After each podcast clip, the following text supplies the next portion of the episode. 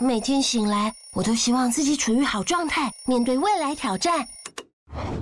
哦，脑中总是有其他想法，打乱了日常步调。嗯，生活难免会被内心的声音干扰，失去原有的自我而宕机。这时来两粒 Extra 无糖口香糖，重新找回自我状态。随身携带 Extra 无糖口香糖，摒除内心的杂音，用自己独有的节奏创造自己的生活。我们都喜欢那个最自在的自己。Extra 嚼出你的好状态。即日起至五月十四号止，于 Seven Eleven 购买 Extra 实力调装口香糖，单件只要十七元哦。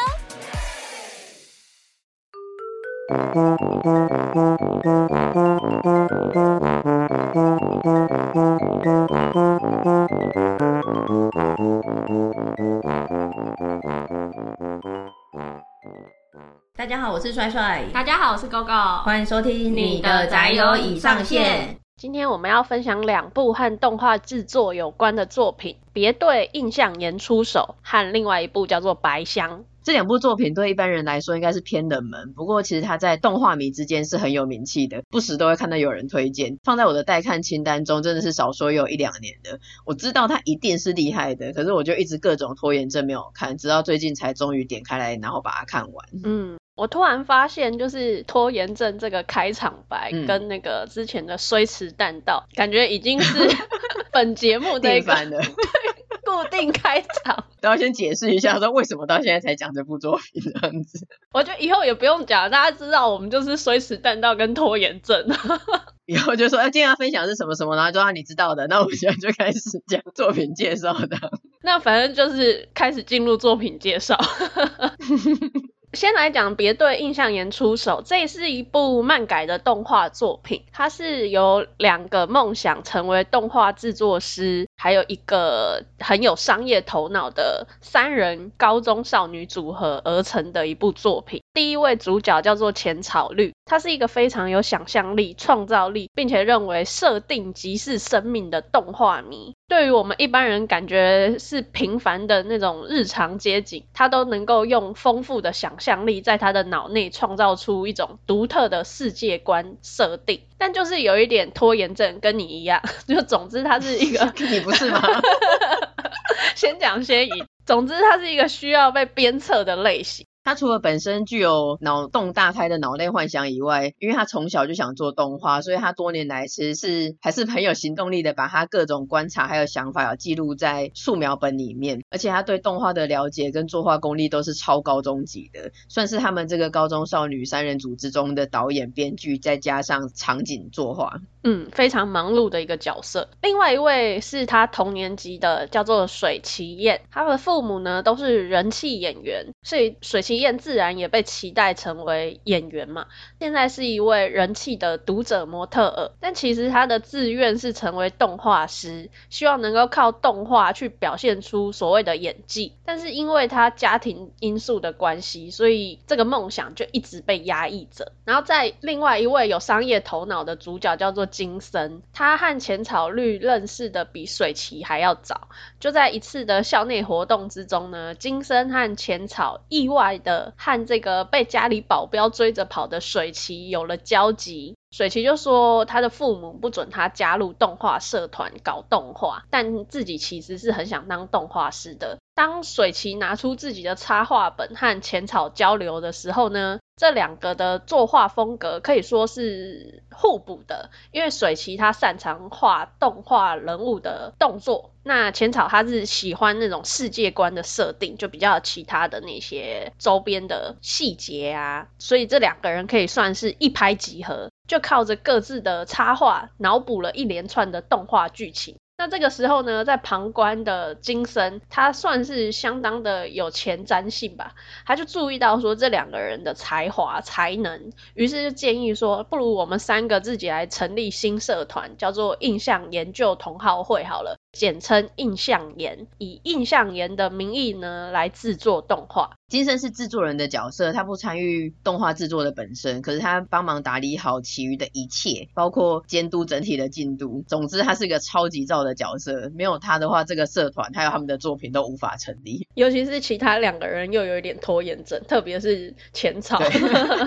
那这是一部和我想象中有点不太一样的作品，可是我觉得它比我想象中有趣的太多了。我自己是真心觉得很好看。嗯，这部则是跟我想象中差到几乎是非常的多。嗯，我本来就有预期它应该是资讯型啊、长知识的作品，可是我没有想到它内容会包含这么多想象力啊、幻想的桥段。整体而言，我觉得比起像我们常看的那种一季十二集的 TV 动画，我觉得它很像就是一部两小时的动画电影。那个怎么讲，气氛。本来我是想到金井这个导演，可是后来我才知道说这部的导演汤浅正明，其实他也是著名的鬼才。然后他的特色是大胆、大气、简单的线条，还有天马行空的分镜运用。刚刚讲这几个特色，确实在这一部《异想眼》里面，真的也是把他的特色发挥的淋漓尽致。这一部真的就是这些风格。嗯，而且也是从这一部作品才去认识这个导演。你有去找一些导演的相关作品列表吗？一栏下来之后，我发现说，哇，完全是我喜欢的风格诶，我根本就应该追着这个导演跑。太好了，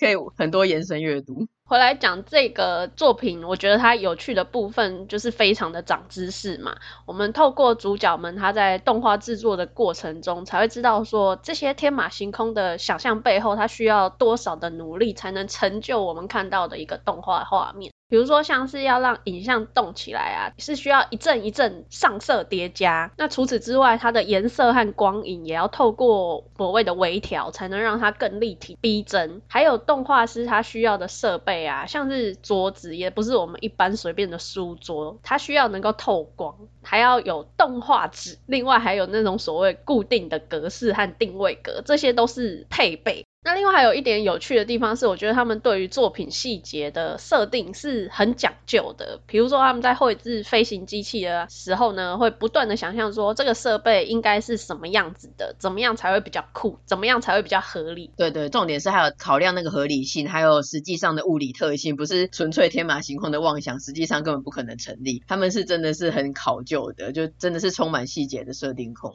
对啊，还有像他们在想象那个动态风车旋转的时候。除了说让风车动起来之外，它还要考虑到角度的变化，哎，就这样才能让它转得更生动。还有就是像，即便是说转动了，还要加上所谓风的元素，这样才会更真实。不然没有风，风车就在动，不会觉得很奇怪吗？有一点灵动。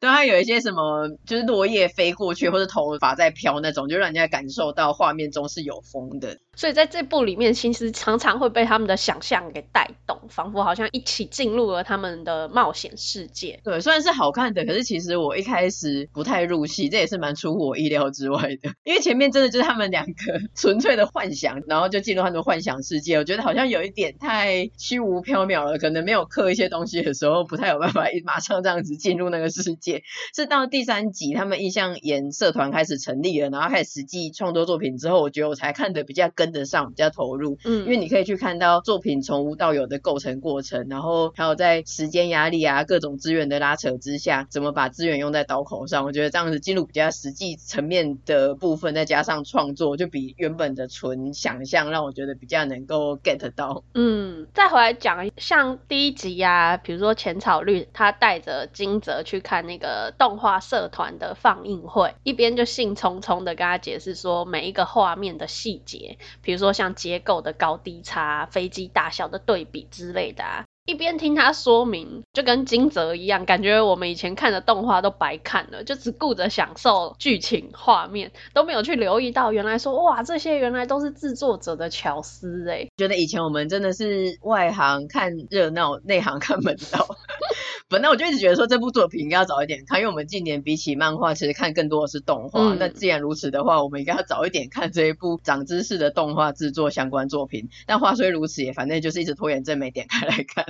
可是我觉得以前的就算只是看热闹，但是你实际上你作为一个纯粹的观众去体验，你感受到好看就是好看，不好看就是不好看。像我想到很久以前我看过那个皮克斯幕后看一看嘛，嗯，他就有讲到说，其实很多一闪而逝的细节，就是对于观众来说，其实物理上你的。眼睛根本就看不到那么快的动作，你根本意识不到。可是如果你制作组有去照顾到那些部分的话，整体而言，观众你虽然没有办法去看到说，哎，这个哪个很厉害，因为什么原因？可是你自己的体感上、主观上，你就会觉得说，哎，很流畅很自然，就不会有那种忽然说不出的突兀感，造成一瞬间的出戏，不知道画面不对劲在哪里，但你会觉得怪怪的。所以这就是所谓的魔鬼藏在细节里，就是他们有去关注到一些细节，然后让你身为一个外行的观众，其实你不知道他做了什么功夫，但是你感觉上就是很好看。嗯，最主要就是流畅啊，我觉得他就是把所谓的合理性不让我们感觉到违和，这就是他们在这些细节设定上付出的心力。嗯，像里面有几次都有出现那个桥段，是说其实时间真的不够了，然后身为制作方的金生他就要求绘图的水起说放弃一些细节来加快速度，那观众其实真的看不到那些细节，资源放在刀口上就好了。可是水起就说，就算大部分的人不会关注到细节，我也要拯救自己。就像他在看别人作品的时候，他就会感受到说，虽然不知道你是谁，但是你的执着我感受到了，就是有那种精益求精的职人精神。就我不在乎是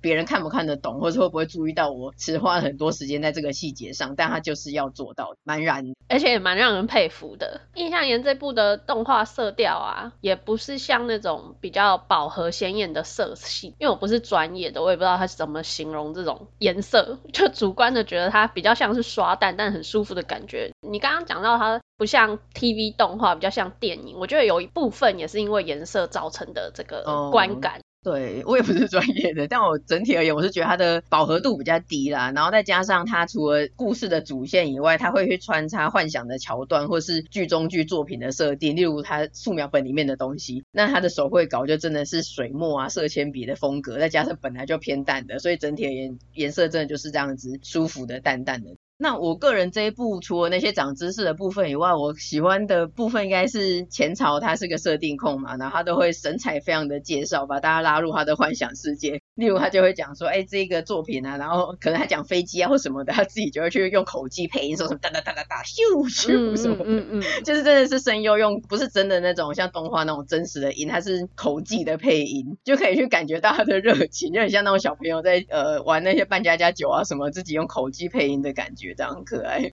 这一部我还有一个印象比较深刻的地方，是我我也蛮喜欢它的 OP 的，就是很鲜艳的万花筒特效，那很多这样拼凑组合而成的。有一点怀疑是我本身就喜欢这个风格，还是因为让我想到路人超能，所以我每次看到 OP 的时候，我都觉得很快乐的感觉。我正想说，哎，那不就是路人超人吗？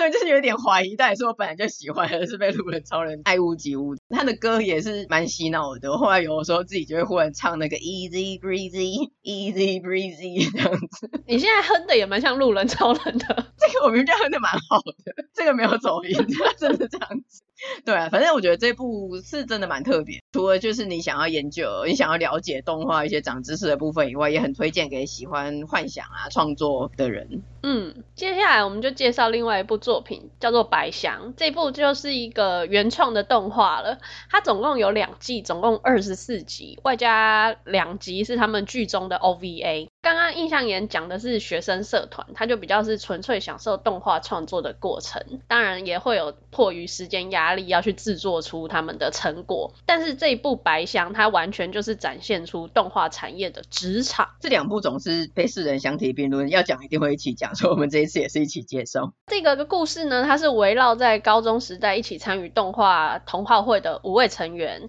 他们约好了将来要一起制作商业动画，并且在毕业后呢，各自在动画相关的职场上面努力着。本作的女主角叫做宫森葵，她是担任执行制作，参与任职的五藏野动画公司制作的电视动画。第一季播出的时候啊，这个宫神他还是一位职场菜鸟。那我们就从这个菜鸟的角度出发，观众也很像跟着他一起这样子东奔西跑，去跟大家催稿啊、协调啊。那快要播出的话术又快要开天窗了，怎么办？就是各种问题是层出不穷的，而且还有时间压力，这点真的是很恐怖。我觉得说实在的，身为专案 PM 真的会很感同身受。其实我当初看这一部完全没办法放松，哎，真的是 仿佛想起了被 issue list 支配的恐怖。对，我觉得这是身为 PM 的职业病。我在看的时候也一直有种既视感，就一直会带入去同理这样子。因为像他的话是可能呃摄影部门、上色部门或是其他部门，反正他们其他各司其职的部门就只要做好他们自己的事情就好了。可能甚至其实也没做好。可是他身为一个个执行制作，他就是所有的作业都要跟，然后不断的协调啊、跟催啊，还有为不是他自己的错道歉，整天就忙得团团转，然后永远都在大加班。那一有空档就会自我怀疑说，别人都有他的一技之长，那他自己他只是在跟催协调，他的一技之长是什么？然后真正想做的是什么？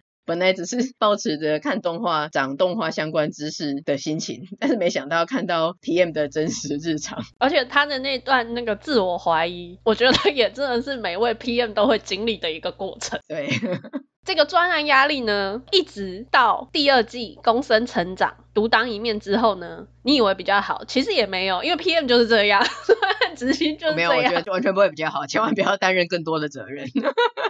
因为他从执行制作变成了制作管理，等于是他原本可能只要负责其中某一话就好了。但它称为一个制作管理，它必须要从头到尾的规划，包含像时程的安排，还有各级数的负责人等等都要去参与。然后从更前期的制作规划开始，就是每天各种的会议，音乐音效会议、声优甄选的会议、剧情分镜会议、角色设定会议，还有什么美术会议，每天就是这样子被会议追着跑。我真的再次的感受到，真的很不适合拿来当社畜放松的作品，尤其是。听众，如果你们有 PM 们的话，这一部真的要三思。对 PM 的工作内容有兴趣的话，可以顺便了解一下，好像可以一边了解动画制作，一边了解 PM 的工作。但如果本身已经是一个很惨的 PM 的话，真的建议是要三思。虽然知道 PM 很苦，可是可能也是某一种职业病吧。就是我看到他前期的各种协商会议啊，跟同步，我反而觉得说这简直就是传说中或者心目中理想的专案起始跟规划阶段。我实际执行的经验都是真的已经开始在做了，甚至已经到中后期了，才发现各种的不一致的部分，然后补破网，然后就会想说专案前期的人到底都在干什么？我宁愿当初前期有这么多的协调同步会议，然后让东西都一致，但实际上。这就是不可能的，不可能的，这就是理想化的 PMP，就是从这边来的。这是 PMP 的大外宣，对。可是到目前为止，我们都在讲 PM 的各种厌世抱怨，都还没有聊到这部作品。先不管 PM 的部分，这一部作品本身啊，尤其是第二季，真的是可以看到很多动画业界的流程跟分工细节。我觉得真的是非常的长知识。我最惊讶的是，其实第一季的一开始就有讲说，动画新番的制作周期一般都是一个月左右，但是播出是周更，所以它第一话播出的时候，其实后面的四话左右都在同步。制作中，哎，超可怕的！我本来真的是很傻很天真，我以为真的是整季已经完全做好了，然后才播出来给世人看到，或者是也是七八成左右，已经在后半段的才开始在电视上面播第一话，就没想到我们平常就是理所当然每周准时收看固定的时间上架的那一话，大部分都是最后一刻才死命赶出来的，我觉得真的超惊悚，完全没有想到是这样子。这真的是后来就知道为什么有一些地方会是作画崩坏，因为真的太赶了。嗯，我现在每一次就是很有兴趣的，所以追 on 档的上架那一天看的时候，如果看完一整集都觉得说，哎，作画水准很高什么的，就想说这一次又安全下装了，太厉害了，心中都有一种不一样的敬佩感，而且就会替他们松一口气。对，这些终于安全上架了呢。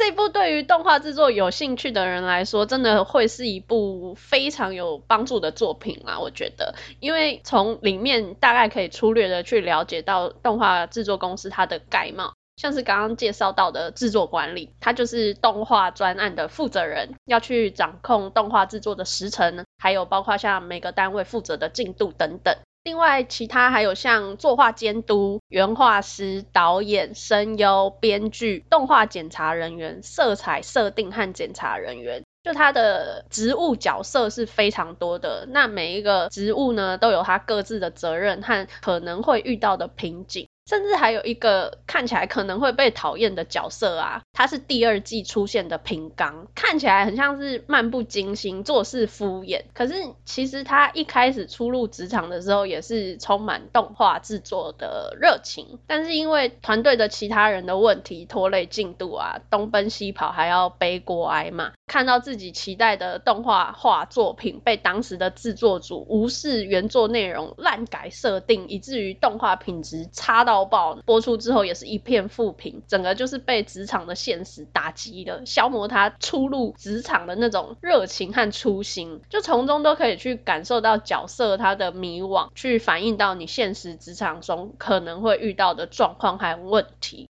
嗯，平刚这个角色其实就是在平行宇宙的世界线里面没那么幸运的小葵，因为小葵他虽然也是很辛苦，然后很有热情，可是至少他的同事们都还蛮罩的，专业能力啊跟责任心都还蛮好的。可是平刚就是一样，他们一开始的初心出发点是一样的，可是就是你环境不一样，最后人就不一样，人就坏掉了。其实平刚跟我的职场遭遇也是蛮像的。不要哭，加油！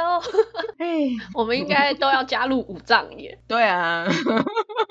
我觉得武藏有这个职场真的可以说是蛮温和的，觉得里面的同事他们都算人蛮好的，而且大部分的人呢、啊、都蛮负责任跟帮忙的，是一个友善职场诶，而且可以感受到大家对于动画制作的热爱以及负责任的态度。就比如说 里面有一个老动画师，嗯嗯嗯，你以为他漫不经心的，就是真的好像每天大家都忙得要死，退休，对，只有他朝九晚五，嗯、时间到就要下班，真的就像你说的，等退休没事干。如果这个在现实的话，你就会觉得这个真的是拖累进度什么的，但其实他不是哦，就是这个老动画师，他也是一直在做他能够做的事情，但因为时代在进步嘛，所以需要的画风啊，可能。会从原本的写实系变成萌系，那这可能不是他擅长的。还有所谓的工具的部分也是在进步的，那这可能真的不是他熟悉的那一块。但他其实对于作画还是很有热情，所以在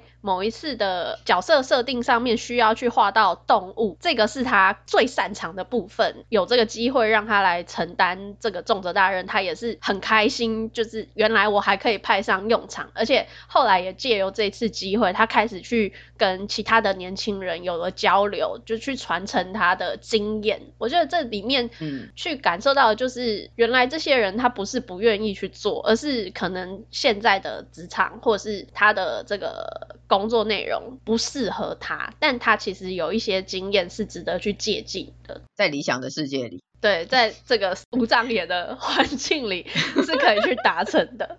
然后像是其他的角色个性啊，他的琢磨啊，剧情要怎么样才合理啊？细节设定是要透过大量的资料收集之后呢，再去调整等等的。看了之后，我真的觉得能够看到那些好看的动画，真的是很感恩惜福每一位幕后工作者的付出诶。可是我们刚刚虽然讲了很多武藏野这个职场的好话，但你知道职场里面就是不免会有一些让人生气的扯后腿角色。比如说，在这里也有，就是同为执行制作的同事高梨太郎，他是唯一一个被我们念出全名的人，除了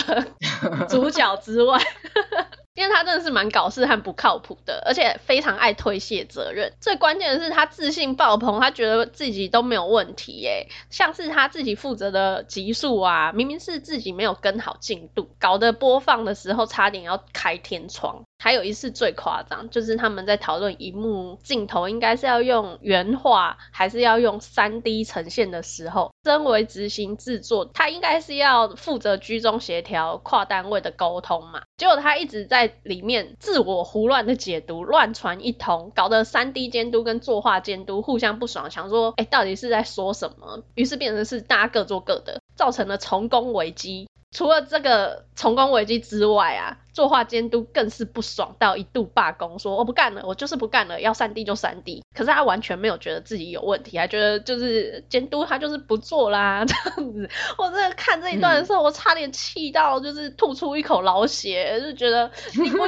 再乱讲话啦。对啊，然后他就是一直觉得小葵就是要帮他忙这样子，就是理所当然的态度，然后就会觉得说，为什么这间公司其他人都这么正常，然后太阳就很明显的这么有问题，然后你不去 fire 他，这真是太奇怪了。看第一季的时候，看太阳这段的戏份，真的是看着真心血压飙高哎，就是 真心的要过度带入，就真的很不爽，就很像看到职场的雷包同事。我好像看弹幕还有人真的是因为他不看的，就觉得真的是太不合理了，太不爽了。其实是合理啊，真的。你仔细想想，就是现实世界中是蛮多这种人的。其他人才真的是不太合理。对。可是我后来觉得，反正太阳的角色就是个必要之恶啦，因为他就是在那边当个大雷包，在剧情上就会制造一些转折跟冲突，例如说，哎，来不及啦，或者说，哎，怎么样会有一些人际关系的协调之类的，比较反映职场现实啦。不然武藏野真的是有够乌托邦的。对啊，连老板都会自己煮饭给他们吃，还弄宵夜 什么的，实在是不太可能。对啊，不知道大家有没有发现，就是其实我很少看办公室主题的动漫，因为就是会一直去想到职场中的一些环境。那就我而言，因为平常上班已经太郁闷了，所以我希望动画是一个完全幻想的空间，就不要去联想到现实中实际的人事物，尤其是职场。嗯，虽然说太郎让人很生气了，可是也有感动的时刻。就这一部还是有他的，不是他，不是他，对，但不是太郎。我要特别提到的是板木静香，他是这个五人同好会里面的其中之一。静香的目标是成为声优，可是他一直没有得到演出的机会。这两季里面呢，其他的四个伙伴都各自在自己的职场上努力嘛，连还在念大学、梦想成为编剧的学妹小绿，她都有机会帮忙收集。资料，因此而到武藏野去打工，得到了编剧的学习机会哦。可是静香她也是很努力，但她一直在选角中浮沉，就变成是一边在居酒屋打工，但一边也不放弃任何可能的声优机会。第二季的时候啊，真的是其他人非常的巧，共同参与一部动画制作，在那边讨论工作的时候，还有一点去顾及到静香的心情，反而是静香还主动说没关系，不用顾虑我。直到最后，静香终于得到一个正式的声优角色，而且那个角色还是大家当时一起制作的那部动画。宫森在那个时间点也在配音室，他看着静香进来，当确定的那个当下。确定这个角色就是静香的那个当下，宫生他偷偷的哭了。那段我真的有被感动到诶，不管是为了他们的友情，还是为了静香的努力，终于迎来了曙光。我真的可以理解宫生他为什么会哭，嗯，因为我那一瞬间我也是很酸呐、啊，就是眼泪也快要掉下来了。对，我也是，就视线模糊哎，因为真心感动。看那个宫生他这样，就是他作为一个执行制作，他其实不太能够展现出他跟这个声优有交情或什么的，可是他真的很。为他感动，然后就拿那个脚本这样子掩着脸偷哭这样子，嗯，而且搭配那个小香配音的那一个台词，他就说：“我感觉现在离自己的梦想又近了一步。”就是他真的很坚强，也就其他人都哭了，但是他自己还是很认真的，然后散发光辉的念出了这句台词，就觉得说：“哇，小香真的好坚强哦。”然后他终于付出得到了一些收获，这样子，嗯，就终于踏出了这一步，真的很感动。整体而言，这一部《白箱》是非常推荐想要了解动画产业的人一起。来长知识的作品。但最后我还是忍不住想要吐槽一下，因为这主角五个人，尤其是公神，因为他很喜欢吃甜甜圈，然后他们从同好会时期，就是每次聚餐到最后都要一起拿着甜甜圈，然后高举着喊着说甜甜圈的那个日文双关语，就是那个制作口号。每次当他们喊完，然后朝着天这样子用甜甜圈干杯的方式，我都会被这一幕尬到，欸，我真心觉得这一幕 真的不需要再出现了。甜甜圈多多，尽全力创作。真的好尬哦，很尬哎，谁会这样啊？好，那最后来补充一下这个作品名称“白箱”的意思。它是作品播放前的样片，因为是装在白色的盒子里面，所以它的日语的汉字是“白箱”，白色的白箱子的箱嘛。过去其实是录影带，那现在当然都是光碟片。可是因为以前都这样称呼，所以它称呼不变，还是叫做白箱。那我觉得这一部白箱呢，虽然我们一直不小心变成职场黑特务，我觉得这部好像在七八成都一直在讲说职场的雷包真的很让人血压飙高啊，然后 PM 有多累啊。什么的，对，变成一个 PM 的甘苦谈。对啊，然后不时再拉回来讲一下说，说啊，这部分很长知识啊。毕竟我们两个都很巧我是 PM，所以真的会一直去带入。但如果你是一个完全跟呃这个职业无关的观众的话呢，其实你是真的可以用很自然的方式去跟进一部动画制作过程，然后可以学到很多词汇啊，还有了解动画这个业界的状况啊、分工啊、流程跟会遇到的问题之类的。我个人建议是可以先看别对影响演出手，再看白箱，因为你就可以从呃原本真的是一张纯粹的白纸，然后从比较由浅入深的方式，从学生单一制作的独立学生作品，然后到看业界一整部，然后一整季甚至两季的专业分工，我觉得这样的顺序是蛮好的。那整体而言的话，是觉得两部都是很优秀跟用心的作品，所以今天就一起推荐给大家。那今天这集就差不多到这边。如果你喜欢我们的内容，欢迎点击节目资讯栏的链接，小额支持你的宅友，或者将我们节目分享推荐给亲友。我们也有 Facebook 跟 IG，欢迎订阅追踪我们哦。那也请在 Apple Podcast 给我们五星的评价。那就下次见啦，拜拜。下次见，拜拜。